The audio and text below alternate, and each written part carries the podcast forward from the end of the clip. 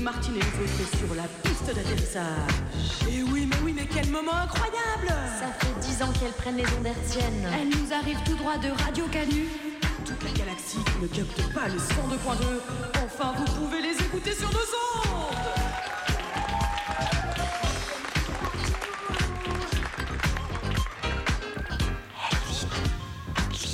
Réveille-toi là. Lilith, c'est 17h. Lilith, c'est 17h. C'est l'émission féministe. Faut qu'on prenne le micro.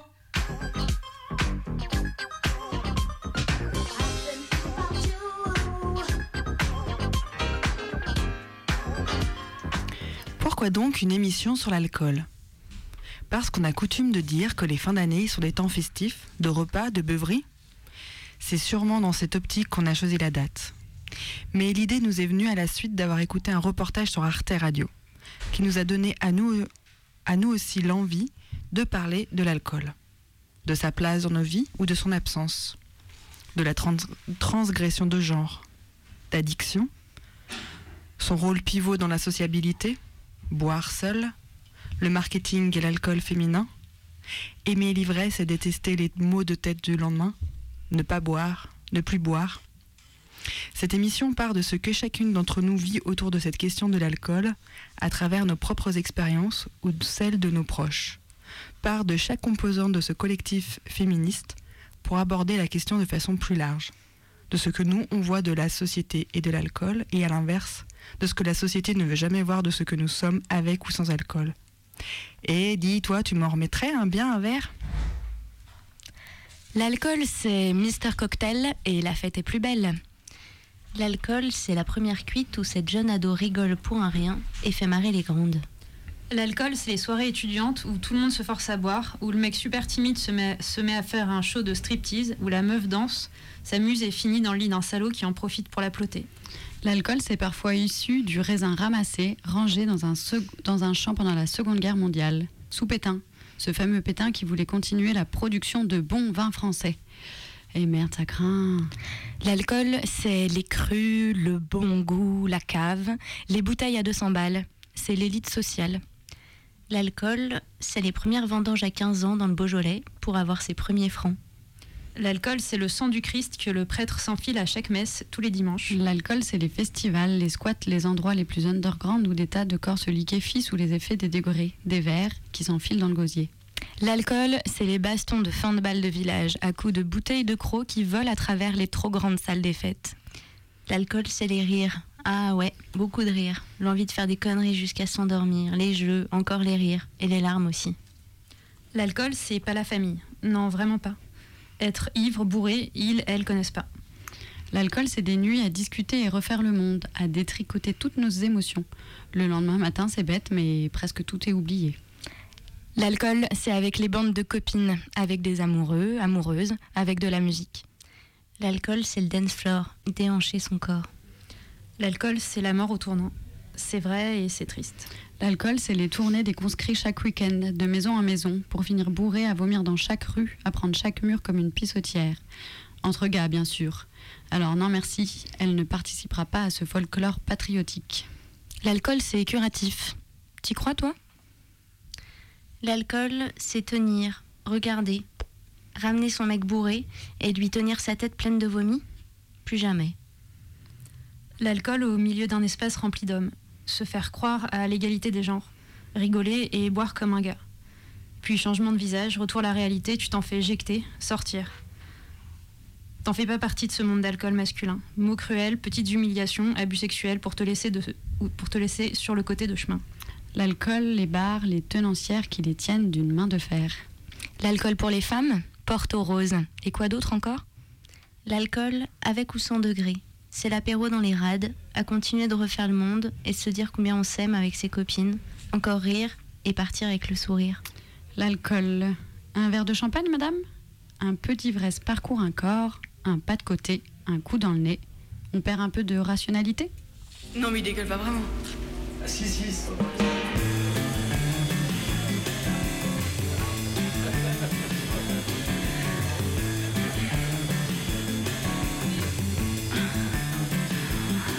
Went to a party. I danced all night. I drank 16 beers and started up a fight. But now I'm cheated. You're out of luck. I'm rolling down the stairs, too drunk to fuck. too drunk to fuck. Too drunk to fuck.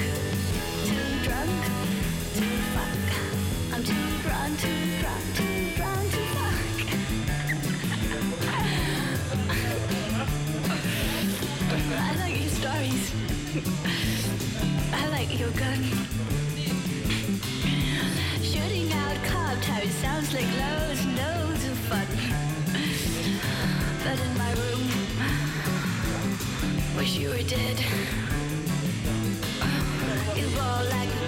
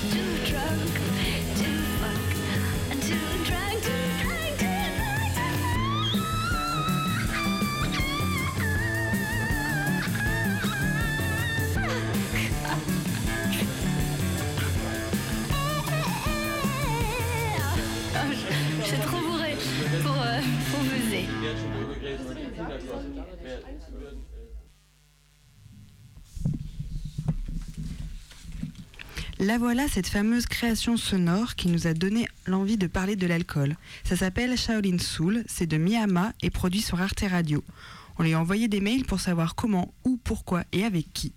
Retour sur une rencontre épistolaire et un kiff auditif.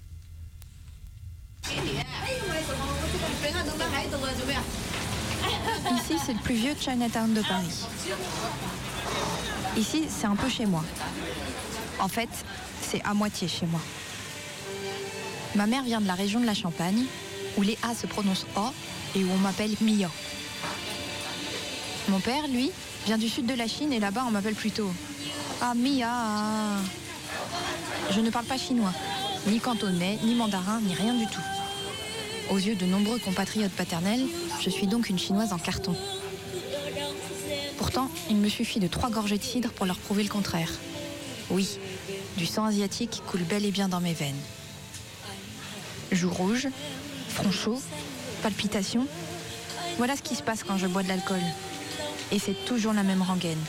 Ah, comment t'es toute rouge Ah bah t'as bonne mine, dis donc, t'es partie au ski Oh, c'est trop mignon, on dirait que tu t'es maquillée. Ça va? T'es sûre? Ah, en fait, t'as la peau super mate, t'es thaïlandaise? Oh là là, comment t'es chaude Eh, mais t'es déjà bourrée ou quoi? Euh, bah non. Je fais des vidéos diverses et variées pour le web, des films documentaires et de temps en temps des créations documentaires pour la radio, pour Arte Radio par exemple. Je savais que le sujet de l'alcool, potentiellement drôle, racontable à la première personne et dans le même temps instructif pour les non-asiatiques et résonnant chez les asiatiques, pouvait me permettre d'emprunter un ton et une narration dans l'esprit Arte Radio, si tant est qu'il y en a un.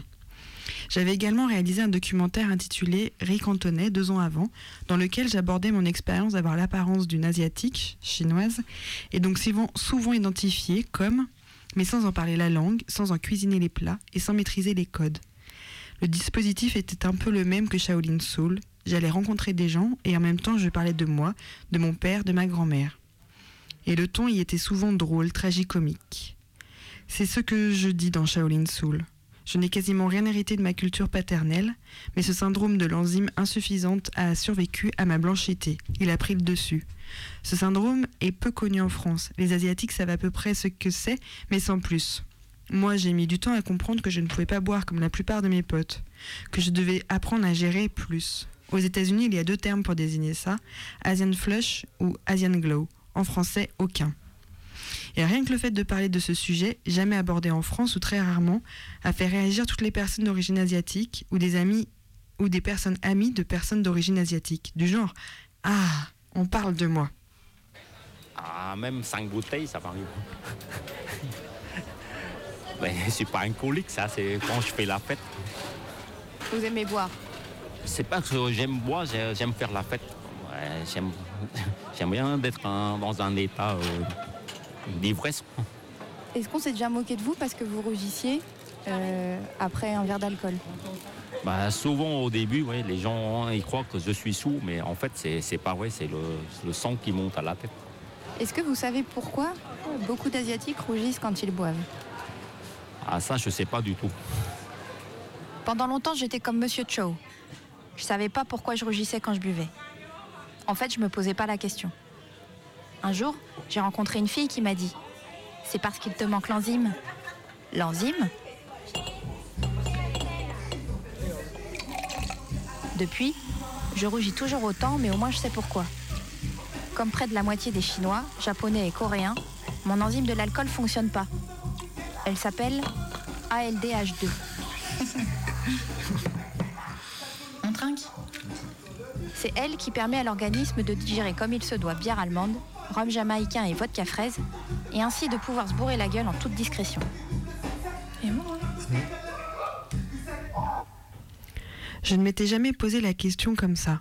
Qu'est-ce qui a changé dans mon rapport à l'alcool avec ce documentaire? Peut-être que j'assume plus de rougir et que c'était vraiment le vin rouge nature que j'aimais? En fait, j'ai commencé à boire vraiment tard, genre à 27 ans. J'en ai 40. Car justement, je n'aimais- pas particulièrement ça. Je préférais fumer des joints. Car mélanger les deux était une catastrophe chez moi. Et que je rougissais hyper vite sans savoir ce que j'avais. Donc je buvais, je rougissais, j'étais vite pompette et je ne savais pas ce qui m'arrivait. Du coup, j'avais un sentiment que ce n'était pas du tout pour moi, pour mon corps.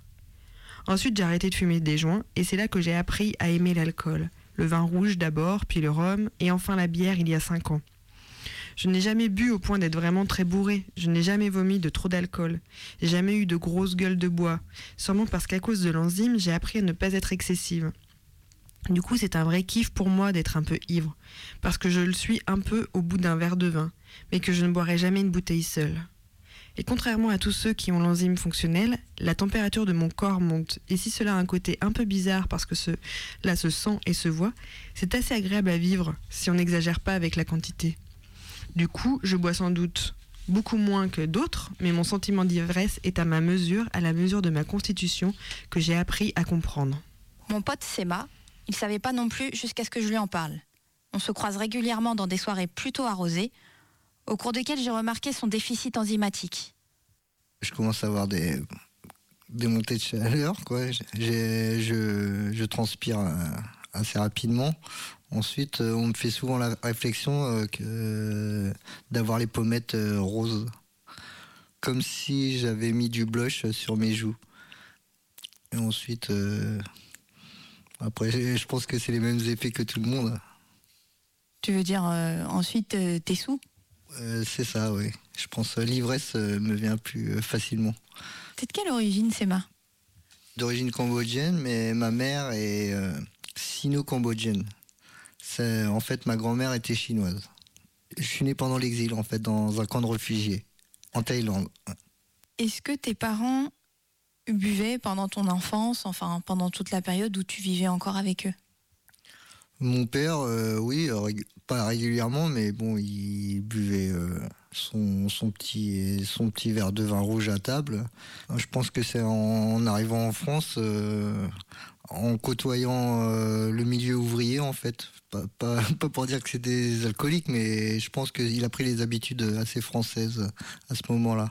Le vin allait, euh, de pair avec euh, le travail. Suite à mes évanouissements dans les soirées, fausses de salles de concert, toilettes de boîte de nuit, que je ne supportais ni herbe ni shit. Mes petites filles de paysans champenois, adeptes du vin rouge à chaque repas, je pensais être constituée pour tenir l'alcool comme il se doit. Mais visiblement, c'est le côté de mon père et le dysfonctionnement de cette fichue enzyme qui a pris le dessus. Et apparemment, c'est héréditaire. Enfin, je, sais que mon père l'a parce que depuis que j'étais toute petite, il consommait son petit verre de rouge euh, le soir euh, devant le JT. Mes parents avaient un restaurant chinois quand j'étais petite. Ma mère avait ce rituel d'accueillir les clients avec un cocktail maison. Donc c'était un cocktail dans une coupe, euh, une coupe de champagne avec un, un un sirop. Et elle mélangeait euh, dans le cocktail, c'était à base d'alcool de sorgho et aromatisé à la rose. C'est très répandu euh, chez les Asiatiques, ça s'appelle le Mekwelo. Et voilà, ça, c'était, euh, c'était le petit cocktail gratuit qu'on offrait aux gens dès qu'ils entraient. J'ai le souvenir que les hommes, les oncles, sortaient à la fin du repas le digestif. Et d'ailleurs, ça se retrouve dans les banquets et les mariages euh, chinois, puisqu'il y a toujours sur la table un XO, enfin une marque de, whisky euh, connue, pour, euh, pour, pour la fin du repas.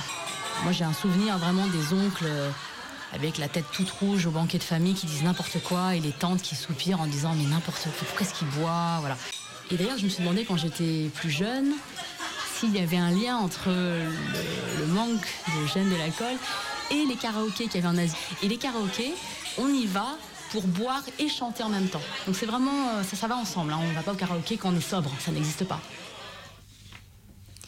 Ce qui nous a interpellé à Lilith dans ton documentaire, c'est que par, par tes choix, cela vient montrer comment l'alcool est un marqueur entre celles et ceux qui seraient vraiment français et les autres, un marqueur discriminant et raciste. Là où on parle plutôt de l'alcool comme d'une drogue, d'enjeux de santé physique et psychique, mais moins sur les habitudes culturelles, sociales, de classe, de genre et de race. Peux-tu nous en dire plus? Je t'avoue que je n'avais jamais intellectualisé le truc comme ça. Mais tu as raison et ton analyse est intéressante. Pour le coup, l'enzyme est vraiment un truc physiologique qui empêche certains Asiatiques de boire même une goutte d'alcool. J'ai quelques, copines, comme ça qui vomissent ou ont une migraine après trois gorgées d'alcool. Et effectivement, la conséquence est que parfois ça isole du groupe social. Et que d'autres fois, certains vont boire plus qu'il n'en faut pour s'intégrer. Mais en Asie, l'alcool est un truc hyper social, comme dans les séminaires pro. Les gens se bourrent la gueule. Là-bas aussi, c'est un outil de sociabilisation. Mais c'est sûr qu'en France, pour les personnes qui se ressentent différentes par leur couleur de peau, notamment, ça peut être doublement la pression sociale. Il faudrait voir si des choses ont été écrites sur le rapport des immigrés, notamment maghrébins, africains et asiatiques, à l'alcool en France. Comme Alain. Mon caviste préféré. C'est à cause de lui que j'aime boire aujourd'hui en fait. C'est mon mentor de vin.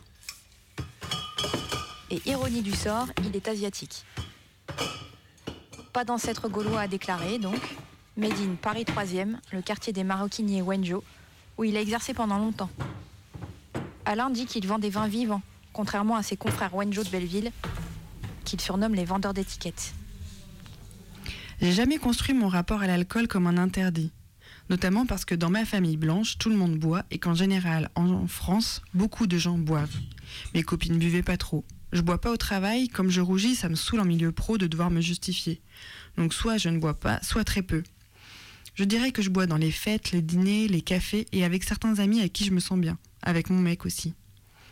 Mais je reviens sur la notion d'interdit néanmoins. Finalement, c'est un peu avoir bravé un interdit que d'avoir persisté à boire, alors que mon corps me disait qu'il n'était pas vraiment fait pour cela. Finalement, mon corps et ma tête ont décidé que ça me faisait plus de bien que de mal, et au bout du compte, à force de boire, mon corps s'est habitué.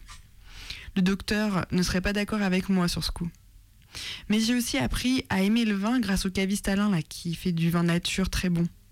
Le fait qu'il soit asiatique, c'est une connivence, une confiance et peut-être une autorisation inconsciente pour moi à ce que le vin fasse partie de ma vie. C'est notamment dans mon rapport à lui que mon rapport à l'alcool s'est construit. Il est une sorte de tonton qui réunit différentes facettes de mon identité. Titi parisien, chinois, fin connaisseur de la bouffe.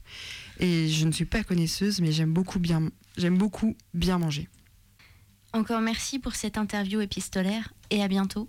Merci à vous, c'est cool. J'écouterai l'émission et c'était une super idée.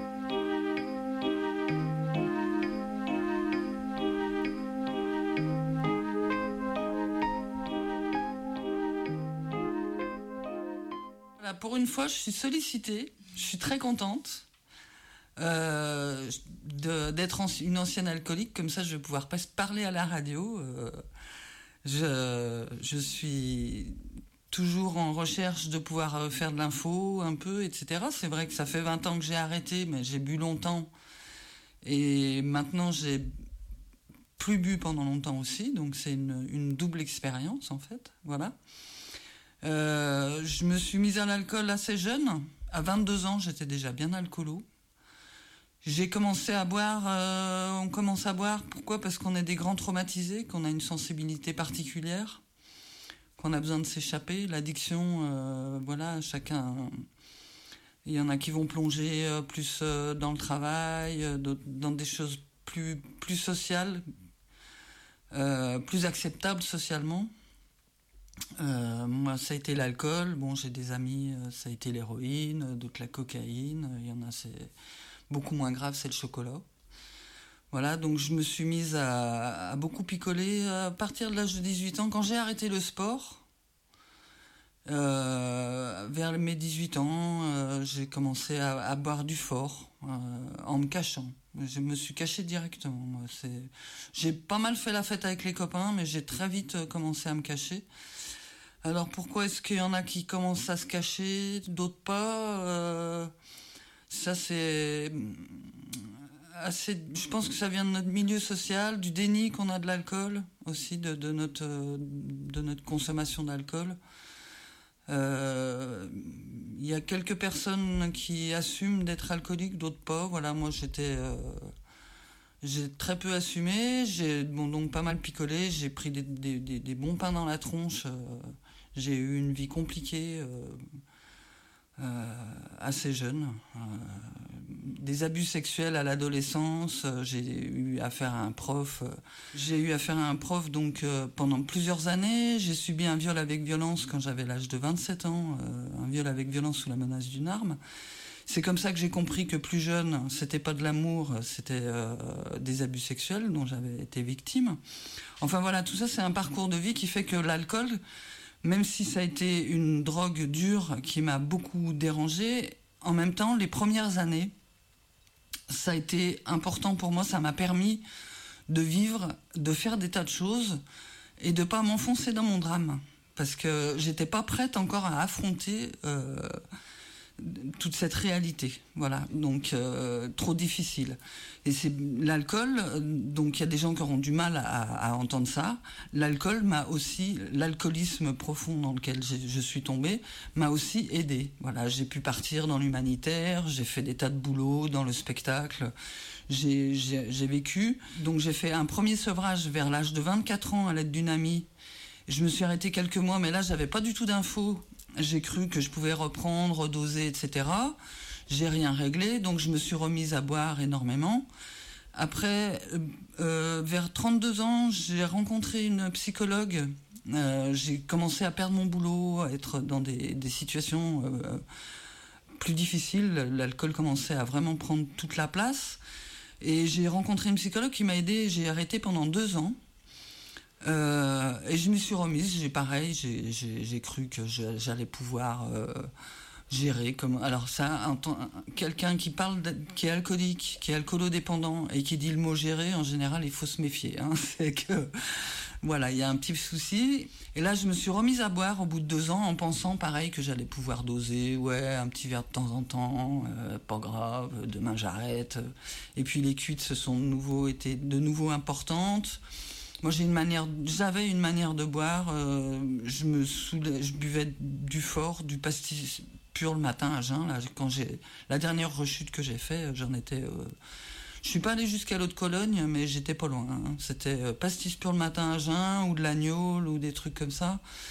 Euh, et là, euh, je me suis revu me remettre dans l'alcool profondément. Et là, j'ai eu, euh, heureusement, j'ai pu appeler ma mère qui m'avait donné l'adresse d'un alcoologue et je lui ai dit maman redonne-moi l'adresse de cet alcoologue et c'est là que j'ai réussi à demander de l'aide et euh, et euh, à prendre rendez-vous avec un alcoologue qui m'a reçu tout de suite, qui m'a tout de suite envoyé euh, à l'hôpital pour faire un, sevrage. De, de, de l'hôpital, je suis partie en cure de, de désintox. Euh, c'est là, ça a été important pour le sevrage, mais aussi pour avoir toutes les infos, pour comprendre que c'était une maladie, pour que mon entourage comprenne aussi que c'était une maladie, euh, que je puisse euh, avoir toutes les infos qui me permettent de ne pas recommencer à boire. Parce que arrêter de boire, c'est une chose qu'on peut tous faire, ne pas reprendre, c'en est une autre. Voilà, donc là, moi j'ai décidé que c'était euh, à cette époque-là, j'avais, je sais plus, 35 ans, 36 ans, et qu'il fallait que je fasse le deuil de l'alcool. Euh, voilà, j'ai compris qu'il fallait que je sois à zéro, que ce serait plus facile, que ma vie serait viable seulement sans alcool. À, à zéro, on n'a plus à lutter, ça devient petit à petit plus simple. Là, ça fait 20 ans que j'ai arrêté de boire. J'ai pu constater qu'il y a des gens qui arrivent à doser, d'autres pas. Et, euh, et quand on peut pas doser, il faut être à zéro. Voilà, c'est la seule manière de, pouvoir vivre une dépendance. J'ai pour coutume de dire, je suis une alcoolique qui boit plus. Et c'est la seule manière que j'ai de gérer la maladie. On ne peut pas guérir de l'alcool, de l'alcoolisme. On peut seulement euh, s'organiser avec cette maladie. Là, je trouve qu'il y a par exemple des, des médicaments genre baclofène et toutes ces conneries. Pour moi, c'est vraiment de l'arnaque. Euh, L'alcool, c'est euh, soit on arrête, soit on peut doser. Mais euh, dire qu'il y a des médicaments, c'est une arnaque. Voilà. Donc il y en a qui s'y retrouvent. J'ai quand même entendu beaucoup parler de gens qui augmentaient les doses de médicaments, qui en fait pensaient qu'ils pouvaient continuer de boire, etc. Moi, enfin voilà, je suis, je suis vraiment partisane de, de, faire de l'info euh, dans le sens que si on ne peut pas gérer, ben il faut, il faut arriver à arrêter et par tous les moyens. Et, euh, et pour ça, il faut être capable de demander de l'aide. Et l'aide, elle est difficile à trouver. Je trouve qu'on on ne parle pas assez simplement euh, de, de l'alcoolodépendance, des addictions en général. Et, et, les, places en, addictologie sont, vraiment très réduites. Je trouve que même les médecins sont pas assez formés. Combien il y a de médecins qui nous balancent des tas de psychotropes pour qu'on arrête de boire alors que c'est euh, complètement débile? C'est pas parce que euh, rajoutant un psychotrope qu'on va arrêter de boire. Et le mélange est tonitruant. Moi j'ai essayé à- au moment où je m'étais la dernière rechute avec ma toubib, on s'était dit je vais essayer un antidépresseur. Ben, qu'est-ce qui qu'est-ce qui est arrivé? Allez hop, coma, machin, enfin des trucs. euh, ça, empire beaucoup le phénomène et je trouve qu'il y a encore énormément de médecins qui euh, ont que cette réponse.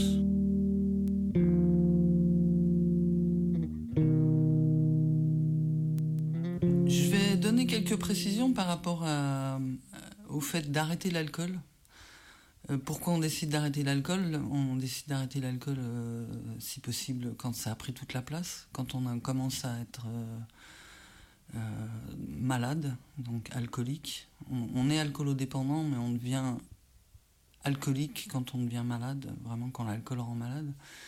Et un beau jour, ça devient le problème qui empêche de vivre et de, de régler tous les problèmes que ça a pu créer dans la vie de tous les jours, euh, avec son entourage, dans son travail, dans sa santé, etc.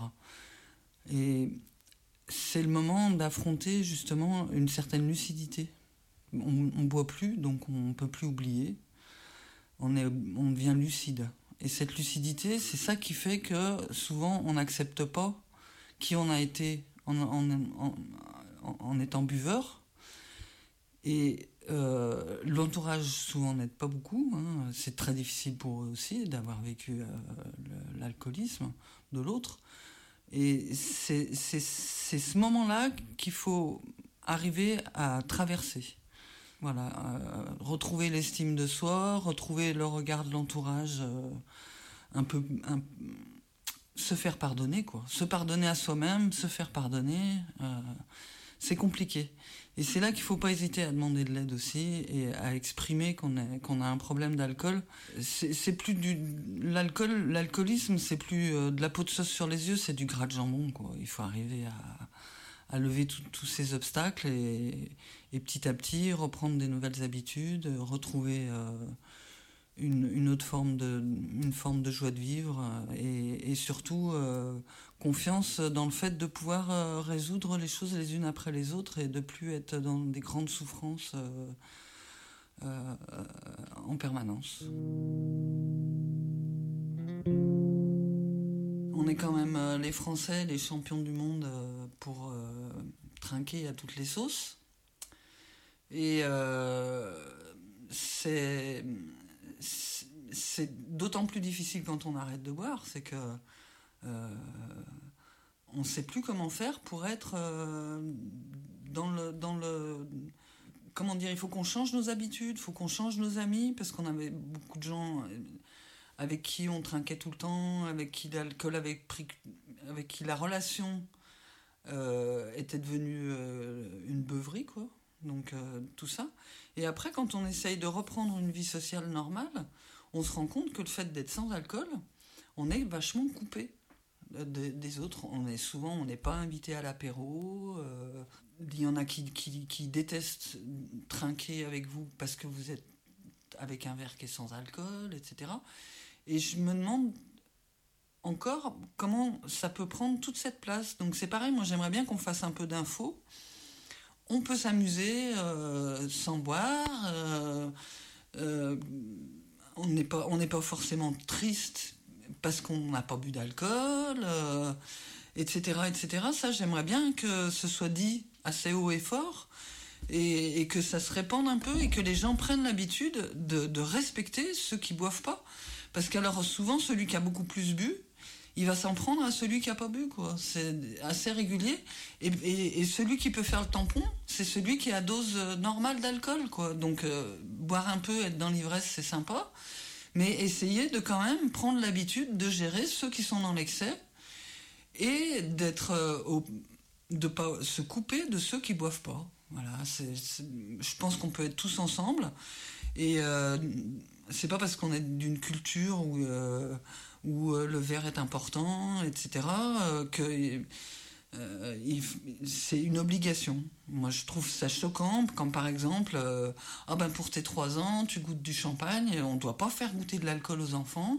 Ils n'ont pas besoin de, de, de, de, goûter de l'alcool dans leur enfance. Il y en a partout. Il y en a dans les médicaments, il y en a dans les crèmes solaires, il y en a de. Je trouve qu'on devrait faire plus attention quand même. euh, parce qu'on est quand même un, pays où il y a beaucoup d'alcooliques. Moi, je trouve que quand même, on, peut, en continuant à boire, essayer d'encourager les gens à se poser les bonnes questions. Les familles dans lesquelles il y a des drames euh, à cause de l'alcool, essayer de les aider à s'ouvrir vers l'extérieur, hein, parce que souvent, c'est tabou, c'est tabou, c'est tabou. C'est vraiment... Il y a des violences, c'est souvent, très souvent accompagné de violences. Il y a énormément de monde sur la route qui picole, euh, etc. Donc il y a d'autres drogues comme les médicaments, euh, le, cannabis, etc. Mais euh, l'alcool fait quand même beaucoup de, dégâts. On parle beaucoup du tabac. Je trouve qu'on on peut vivre en, fumant. D'accord, il y a des morts à cause de la, tabagie. Mais on, minimise énormément les problèmes dus à- à la consommation excessive d'alcool. Et surtout, on ne fait pas assez attention, je trouve, aux gens qui essayent de réduire leur consommation, voire de la supprimer. Euh, ça, je trouve que c'est vraiment quelque chose qu'il faut qu'on arrive à développer. Quoi. Voilà on, on va être plus indulgent, je trouve, avec les hommes alcooliques qu'avec les femmes alcooliques, souvent. J'ai plusieurs fois entendu ah bah une femme qui boit c'est pas beau, des trucs comme ça. Moi j'ai pas d'enfants, mais j'ai entendu parler d'histoires de, femmes qui se font régulièrement enlever leurs enfants parce qu'elles ont un problème d'alcool. On empêche rarement les papas de voir leurs enfants euh, quand ils ont bu. Ça fait des drames familiaux d'ailleurs. Je trouve que euh, on est un peu trop tolérant avec le despotisme de l'alcoolique. On a la femme qui boit va avoir tendance à se cacher. L'homme qui boit va avoir tendance, quand on lui en parle, à, se mettre en colère. Enfin voilà, je trouve que après une fois qu'on arrête, euh, c'est pas très facile. euh, Peut-être que pour les hommes, c'est encore plus difficile de dire non. J'ai l'impression dans notre société. Ce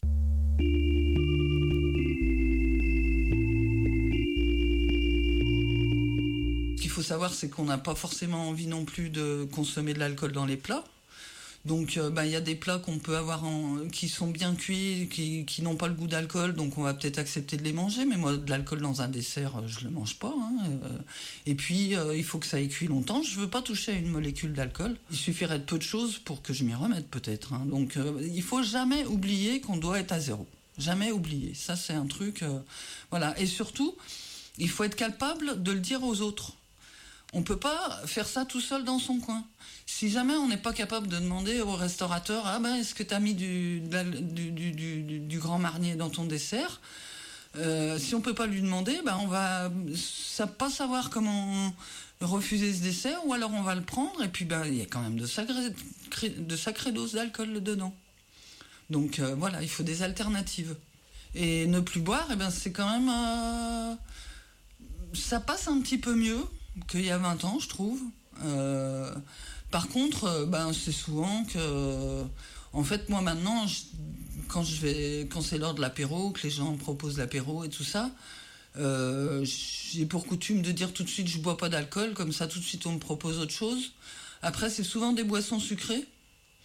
Et euh, franchement, euh, bah moi j'aime bien un verre d'eau à l'apéro, mais alors souvent les, les gens ça les vexe. Donc euh, il faut trouver des, petites phrases genre euh, bah, pour moi ce sera un château la pompe pas trop glacé s'il vous plaît. Et euh, bah, maintenant ça fait 20 ans que j'ai arrêté, mais au début c'est très difficile de d'exprimer le fait qu'on ne boit pas.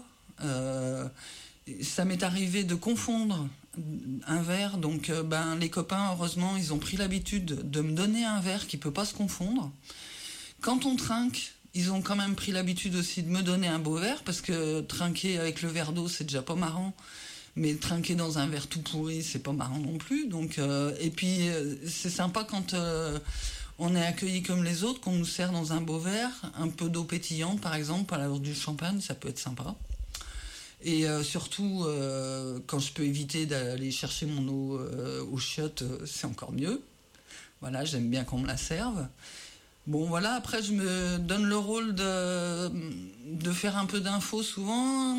Et dans les fêtes, ce que je fais maintenant que j'arrive à retourner dans des fêtes euh, sans boire, ça fait un moment, hein, euh, mais euh, je, je, je fais penser aux gens quand même à boire de l'eau. Donc, euh, alterner un verre d'alcool, un verre d'eau, c'est cool parce que euh, on se déshydrate moins. Et puis essayer de se poser euh, les bonnes questions par rapport à sa consommation. Euh, si on ne sait pas y répondre, les poser à des gens comme moi. En alcoolologie, je trouve qu'il y a, peu de gens qui sont pas des anciens alcooliques qui savent en parler. Il y en a. Mais euh, ben, l'autre fois, j'ai quand même encore eu affaire à une infirmière qui disait J'ai guéri des gens de l'alcool. Non, tu as aidé des gens à s'en sortir, mais c'est pas toi qui vas les guérir, ils se guérissent tout seuls. Et voilà, et puis je trouve que hum, on peut essayer d'en parler un peu plus gentiment et sans se faire engueuler. Je trouve qu'on fait beaucoup l'apologie de l'alcool, donc c'est sympa. Après, après, on peut très bien euh, boire, euh, prendre du plaisir à boire et justement euh, rester dans ce plaisir-là. Ne pas devenir alcoolo comme je, je suis devenu et être puni à vie, c'est dommage. Et plutôt on se posera les bonnes questions et on pourra les poser à des gens, plutôt à des gens qui peuvent répondre. Plus, facile sera le fait de ne pas risquer de tomber dans, l'alcoolodépendance. Voilà.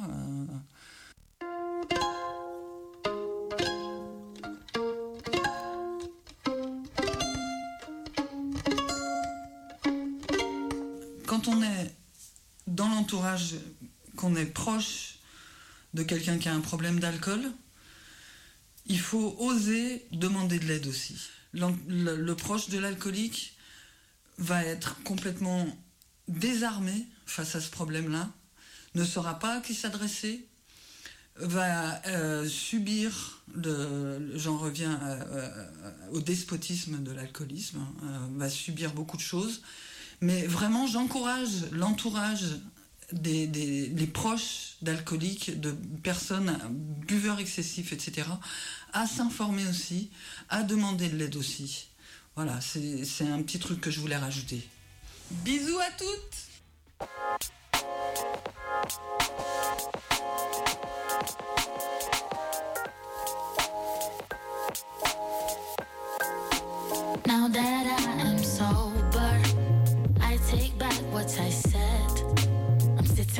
love hangover. Boy, it's hurting my head. It's the middle of October, and we just came to an end.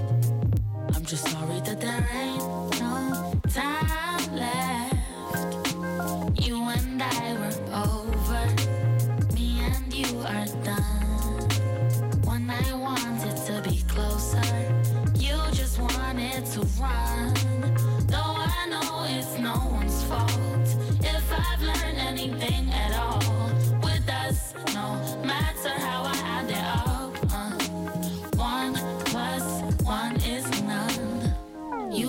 for a while now.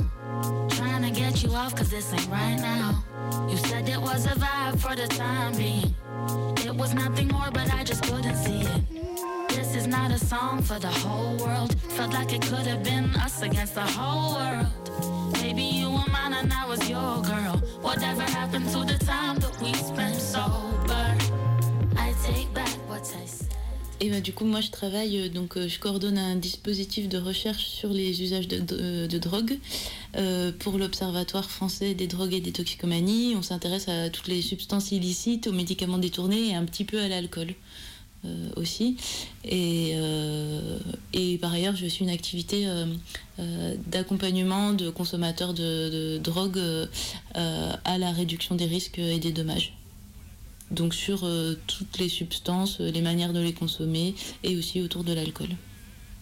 Euh, tu peux préciser ou pas le... La réduction des risques Euh, bah, L'idée c'est d'accompagner les personnes qui sont des consommateurs, euh, des consommatrices actives, c'est-à-dire qui sont dans l'usage et qui n'ont pas forcément envie ni d'arrêter ni de diminuer, à prendre soin de leur santé malgré l'usage ou avec l'usage.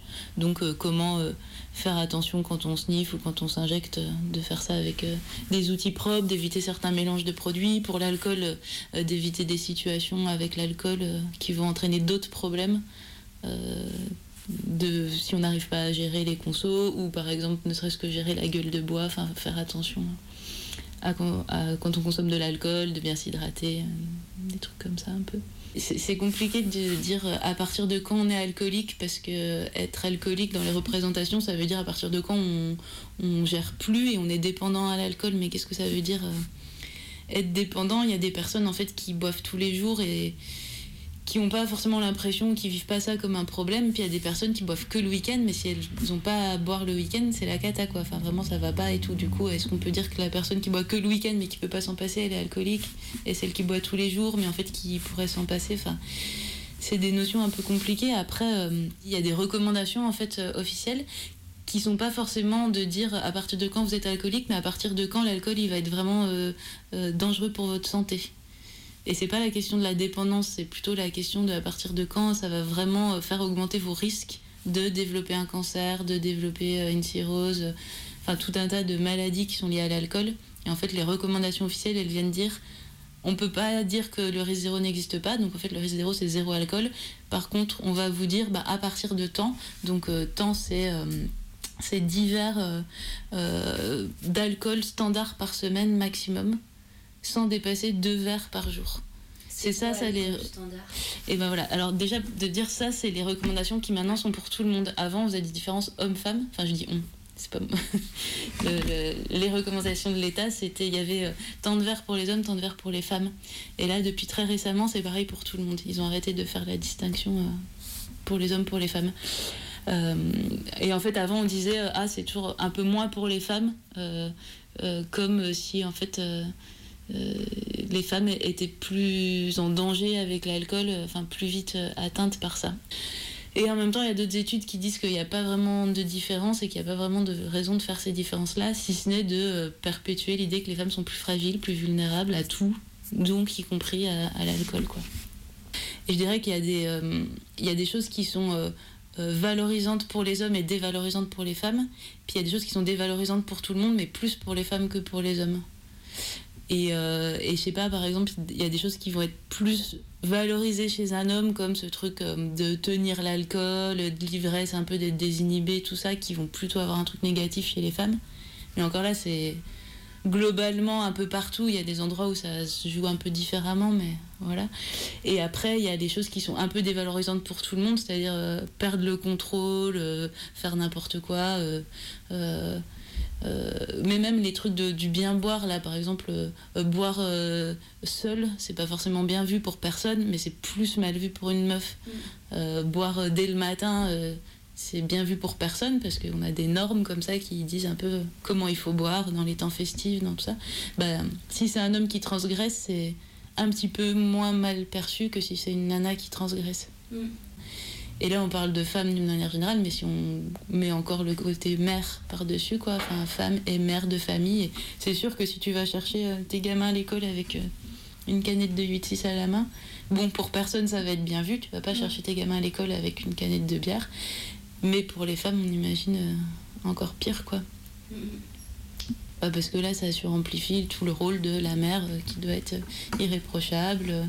Et être irréprochable, ça veut dire savoir boire dans les occasions où on dit que c'est bien de boire, de la manière où il faut savoir boire. C'est surtout le truc, euh, c'est surtout boire seul, et encore boire seul, euh, euh, s'ouvrir sa bière après le boulot, ça peut être un truc évident pour certaines personnes, enfin qui, roule pour certaines personnes et, qui est stigmatisé pour d'autres.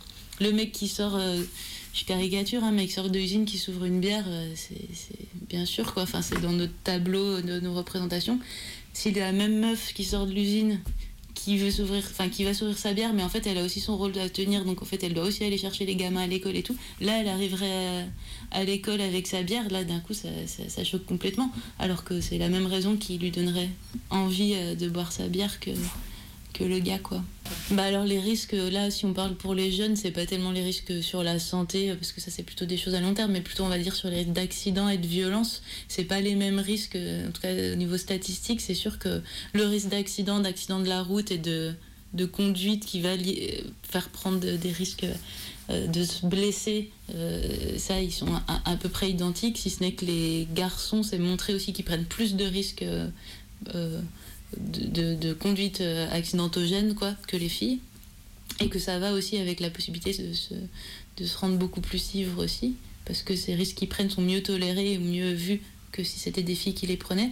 Et après, il y a la question des violences, où euh, les risques pour les hommes, c'est d'être auteur de violence beaucoup plus que victime et que les risques pour les filles, c'est beaucoup plus d'être victime de violence, soit parce qu'elles sont proches de garçons qui s'alcoolisent, soit parce qu'elles sont elles-mêmes al- alcoolisées.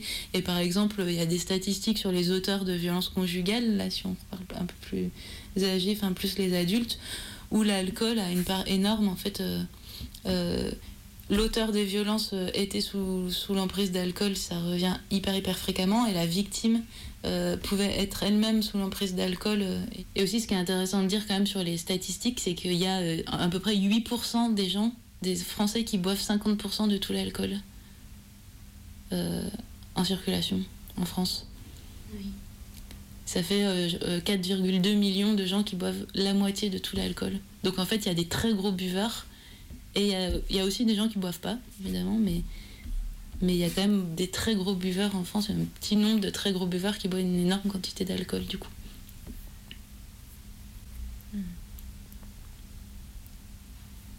Est-ce que tu avais d'autres choses à dire? Bah, la dernière chose qu'on n'a pas du tout, que j'ai pas du tout dit là sur, euh, sur euh, quand même la différence dans les recommandations hommes-femmes, c'est que pour les femmes, il y a la question de la grossesse et du zéro alcool pendant la grossesse là qui est martelée euh, vraiment à fond là depuis euh, quelques temps et peut-être juste de dire bah en fait c'est quand même intéressant cette histoire là parce que il n'y a aucune étude qui est absolument certaine, enfin qui fait complètement consensus ni sur la quantité d'alcool exacte qu'il faudrait pas dépasser, ni à quel moment il faudrait boire, pas boire, ou on pourrait boire tout au début, non, le pire c'est le premier trimestre, non, en fait le pire c'est à la fin.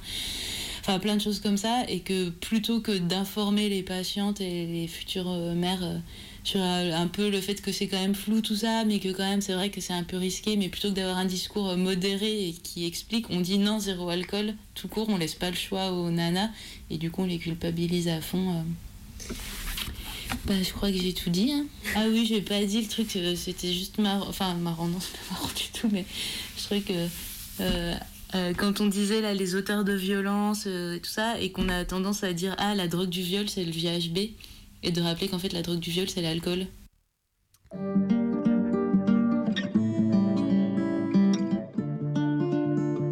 J'ai commencé à boire il y a peut-être une dizaine d'années. L'alcool est petit à petit venu remplacer ma consommation quotidienne de cannabis avec un côté plus festif et probablement plus banalisé. J'ai fait une pause pendant ma grossesse et les quelques mois d'allaitement pour reprendre finalement assez rapidement ensuite. Les quelques pauses que j'ai faites ont difficilement duré plus d'un mois et je pense qu'il y en a eu deux en six ans. L'année dernière, j'ai tapé sur le site de France Culture Alcool, femmes, et j'ai passé le week-end entier à écouter des émissions en me forçant à boire tisane sur tisane. Ça m'a regonflé à bloc, mais ça n'a pas duré.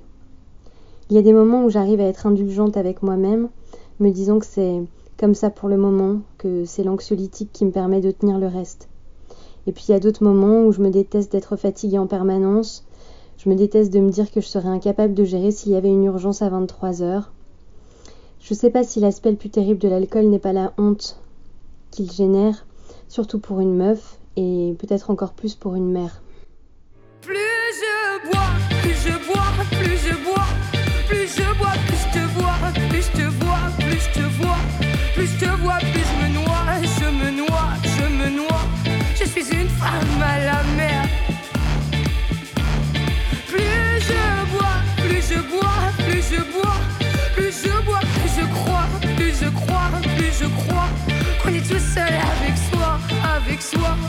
soi, n'en a pas l'air. Dans ma famille, l'alcool a une place prépondérante dans nos liens, nos relations, nos discussions, nos socialisations. Avec du recul, je crois qu'un de mes premiers souvenirs qui me permet d'analyser et de tenter de comprendre ce mode de fonctionnement remonte à mon départ de ma ville natale, la même année que le départ de mon frère. Repas de famille avant les deux grands départs, quatre personnes, apéro, vin blanc comme d'hab, puis une autre bouteille car l'apéro traîne ce jour-là et qu'on marche pas sur une jambe. Du vin, mon père en a plein sa cave. On mange, alors on reboit une bouteille, on change de couleur. Il y en a toutes les couleurs dans la cave à vin. Puis comme ça suffit pas, on va en rechercher une. Et on finit par un Dijon, comme toute bonne tradition qui se respecte, parce que ça fait digérer qu'il paraît. On va se coucher, on est donc tous et toutes un peu la tête et les émotions dans les vapeurs de l'alcool. On se dit qu'on s'aime, qu'on a de la chance d'avoir une famille unique, ça va être dur de s'éloigner, blablabla. Le lendemain, c'est ma mère, la gueule de bois, qui nous dira qu'il fallait au moins ça à notre père pour pouvoir nous dire ce qu'il nous a dit et voulait nous dire. Depuis, c'est un peu le lot des retrouvailles de famille. Chacune et chacun sa bouteille. C'est comme ça qu'on se parle et c'est de ça qu'on parle. D'ailleurs, mes parents ne comprennent pas les gens qui boivent pas. Moi aussi, à un moment, j'ai trouvé ça barbant. Puis j'ai changé de vie, j'ai rencontré d'autres personnes, j'ai changé mon angle de vue. Peut-être que c'est de picoler avec sa famille qui est barbant. Finalement, ne pouvons-nous pas avoir d'autres modalités de liens familiaux et sociaux? Et puis les personnes qui picolent sont-elles vraiment les plus fun, les plus intéressantes? Quand on voit le nombre d'agressions qu'on lui aussi pendant les fêtes, le nombre de types relous qui t'expliquent la vie, le nombre de gars bourrés au comptoir qui te matent comme un bout de viande, j'ai tendance à me dire que l'ingéniosité ne se trouve pas dans l'alcool. Mais bon, peut-être que je me trompe. Au début, je trouvais que ma mère, elle en jetait quand elle picolait comme un homme. Elle m'a toujours appris que c'est des conneries les alcools de meuf, qu'une meuf peut boire autant qu'un mec. Ça, c'est sûr, ma mère, elle boit plus que tout le monde. Alors je me suis construite comme ça, en me disant que je pouvais bien boire tout ce que je voulais, autant que je voulais et où je voulais. Moi, les autres, je les emmerde, c'est ce qu'elle m'a appris ma mère. Bon, ben, j'ai un peu ramassé en vrai. On m'a souvent fait remarquer que j'étais quand même pas trop à ma place. Ou alors à l'inverse, on m'a applaudi et sans doute un peu maté le cul par la même occasion. Mais j'en ai jamais vraiment rien sorti de très glorifiant quand j'y réfléchis. À part un bon mal de crâne, sa dose de culpabilité, de remords, parce que finalement euh, je me sentais pas si à l'aise que ça à cette soirée, ou parce que j'ai pas trop l'habitude de me faire remarquer et que l'alcool désinhibant, passé cette petite phase euphorique qu'on adore, la fin de soirée passée debout sur la table à chanter Patricia Cass, on aurait pu s'en passer. Non, c'est vrai quoi, il y a plus féministe que mon mec à moi comme chanson. Alors comme je me suis plantée et questionnée, maintenant j'essaye de boire que quand je suis entourée de personnes sur qui je peux compter. Parce qu'il faut l'avouer, des fois j'ai besoin de picoler grave et je pourrais sans doute lister tout un tas de raisons plus ou moins communes qui font qu'on a besoin de boire pour décompresser. Le travail, l'amitié, la vie amoureuse, les doutes, les angoisses, les choix, la pression et j'en passe. Et puis chez moi, c'est communément admis qu'on boit un coup quand on en a marre, quand on fait quelque chose, quand on a besoin de discuter, quand on est triste, quand on est réfléchi. Enfin bon, en fait, chez moi, on boit tout le temps. Mais attention, si tu fumes une clope, t'es pas loin de friser la cure de désintox illico presto. Alors ne parlons pas des drogues, il y a ce qui fait du bien et le mal. Aussi, depuis peu, j'essaye de moins picoler avec mes parents. Exercice de haute précision et de roublardise, croyez-moi. Mais bon, on se refait pas, je picole, j'aime bien ça, et j'essaye juste de voir ça autrement et de tenter de porter un regard critique, inenvisageable dans mon entourage familial. J'ai envie de croire que si on peut s'amuser sans alcool, j'ai envie de réfléchir à pourquoi il y a des choses que j'arrive pas à dire quand j'ai pas bu. Pourquoi je me sens pas si bien que ça quand je bois et que je suis entourée de beaucoup trop de gars? Pourquoi je m'en veux le lendemain, je dis plus jamais ça? Et surtout, pourquoi je recommence quand même? Quand est-ce que ça a commencé? J'arrive même plus à m'en souvenir. Quand est-ce que l'alcool et les soirs arrosés sont devenus une source d'angoisse, de perte de confiance en moi et de doute? Chaque fois c'est pareil. Je suis trop heureuse d'aller en soirée. Je bois beaucoup, je bois toujours beaucoup. Je suis jamais comme arrêtée. Pourtant, je suis une habituée des soirs alcoolisés depuis, depuis mon adolescence. Et mes lendemains de cuite, qui étaient une source de gueule de bois et de fou rire en me disant Putain, toutes les conneries que j'ai dit hier, tout ce que j'ai fait hier, c'était trop cool, c'était trop bien. eh ben, ça s'est transformé en stress et en angoisse. Qu'est-ce que j'ai dit? Qu'est-ce que j'ai fait? Je me trouve horrible, je me trouve ridicule. J'ai peur de ce que je deviens quand j'ai bu. Je perds le contrôle. Je sais plus ce que j'ai fait. Qu'est-ce que les gens ils vont penser de moi? Cette sensation, je l'ai à chaque fois. Que je picole avec mes amis les plus proches ou avec des gens que j'ai jamais rencontrés, des, des inconnus dans des bars. Et cette angoisse, elle met des jours à disparaître. J'ai du mal à me raisonner dans ma tête, ça prend des proportions de fou, quoi. Et pendant tous ces jours d'a- d'angoisse, j'arrive même pas à avoir d'interaction avec les gens. Je bafouille, j'ai du mal à parler, je suis, je suis pas bien. Et quand ça disparaît, ben, c'est déjà l'heure de reboire l'apéro.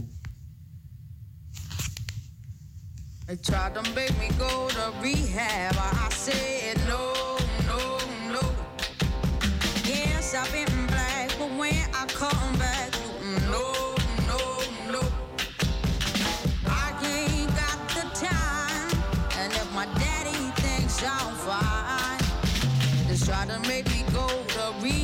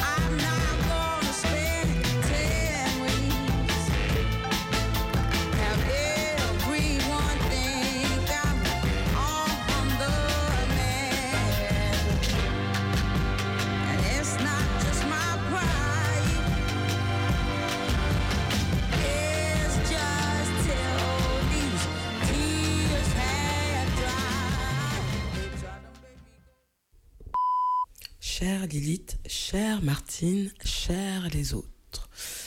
Nous sommes le 18 décembre à Villeurbanne. Il fait 17 degrés à 13h52. J'espère que vous allez bien. Il paraît que votre thématique d'émission de ce vendredi, c'est l'alcool. Moi, j'ai pas grand chose à dire parce qu'en fait, je ne bois pas. Même s'il m'est arrivé de temps en temps de boire quelques verres de rhum, par exemple, je ne sais pas ce que c'est qu'être ivre, avoir une cuite, mal aux cheveux, tout ça, tout ça. Plus j'avance dans l'âge, plus les choses changent. On arrête de me dire T'es pas morte à cette heure-ci, sans alcool? Ou comment tu fais pour avoir encore la patate alors qu'il est hyper tard? Ça, c'est quand on fait la fête. Ça arrive encore, mais c'est hyper rare. Ce qui change aussi, c'est que dans les soirées militantes, par exemple, les boissons non alcoolisées sont à prix libre. Et aussi, on peut boire régulièrement autre chose que du jus de fruits dégueulasse. Dans les bars, par contre, je me fais toujours avoir. Les jus de fruits ou l'eau gazeuse, c'est souvent plus cher que la bière. Aussi, ce qui a changé dans ma traversée des années, c'est que l'alcool prend beaucoup, beaucoup, beaucoup de place dans les sociabilités. En réunion, il faut toujours prévoir le pack de bière, etc., etc. En apéro, dans des rencontres, quand on se fait une bouffe, en soirée. De plus en plus de gens autour de moi boivent tout dans la soirée et l'horaire du changement d'ambiance, eh ben, ça dépend de ce qu'il y a comme alcool et aussi de à partir de quelle heure on a commencé à boire. Alors Lilith, moi, j'ai quelques questions. Est-ce possible de faire la fête sans alcool? Comment fais-tu, toi et tes potes, pour aimer la bière ou le vin? Parce que vraiment, je trouve ça dégueu et en plus, ça pue. Faut-il s'entraîner jeune? Ça veut dire quoi tenir l'alcool? Qu'est-ce que ça veut dire avoir un bon alcool ou l'alcool mauvais? Dans ma famille nucléaire, je n'ai pas connu le vin à table ou la bière devant la télé. Personne ne buvait. Et en fait, je crois que ça me va bien à moi aussi de ne pas boire. Allez, je vous laisse. Bisous, bisous. Cœur, cœur, love. À bientôt. On se retrouve à l'apéro. Ciao.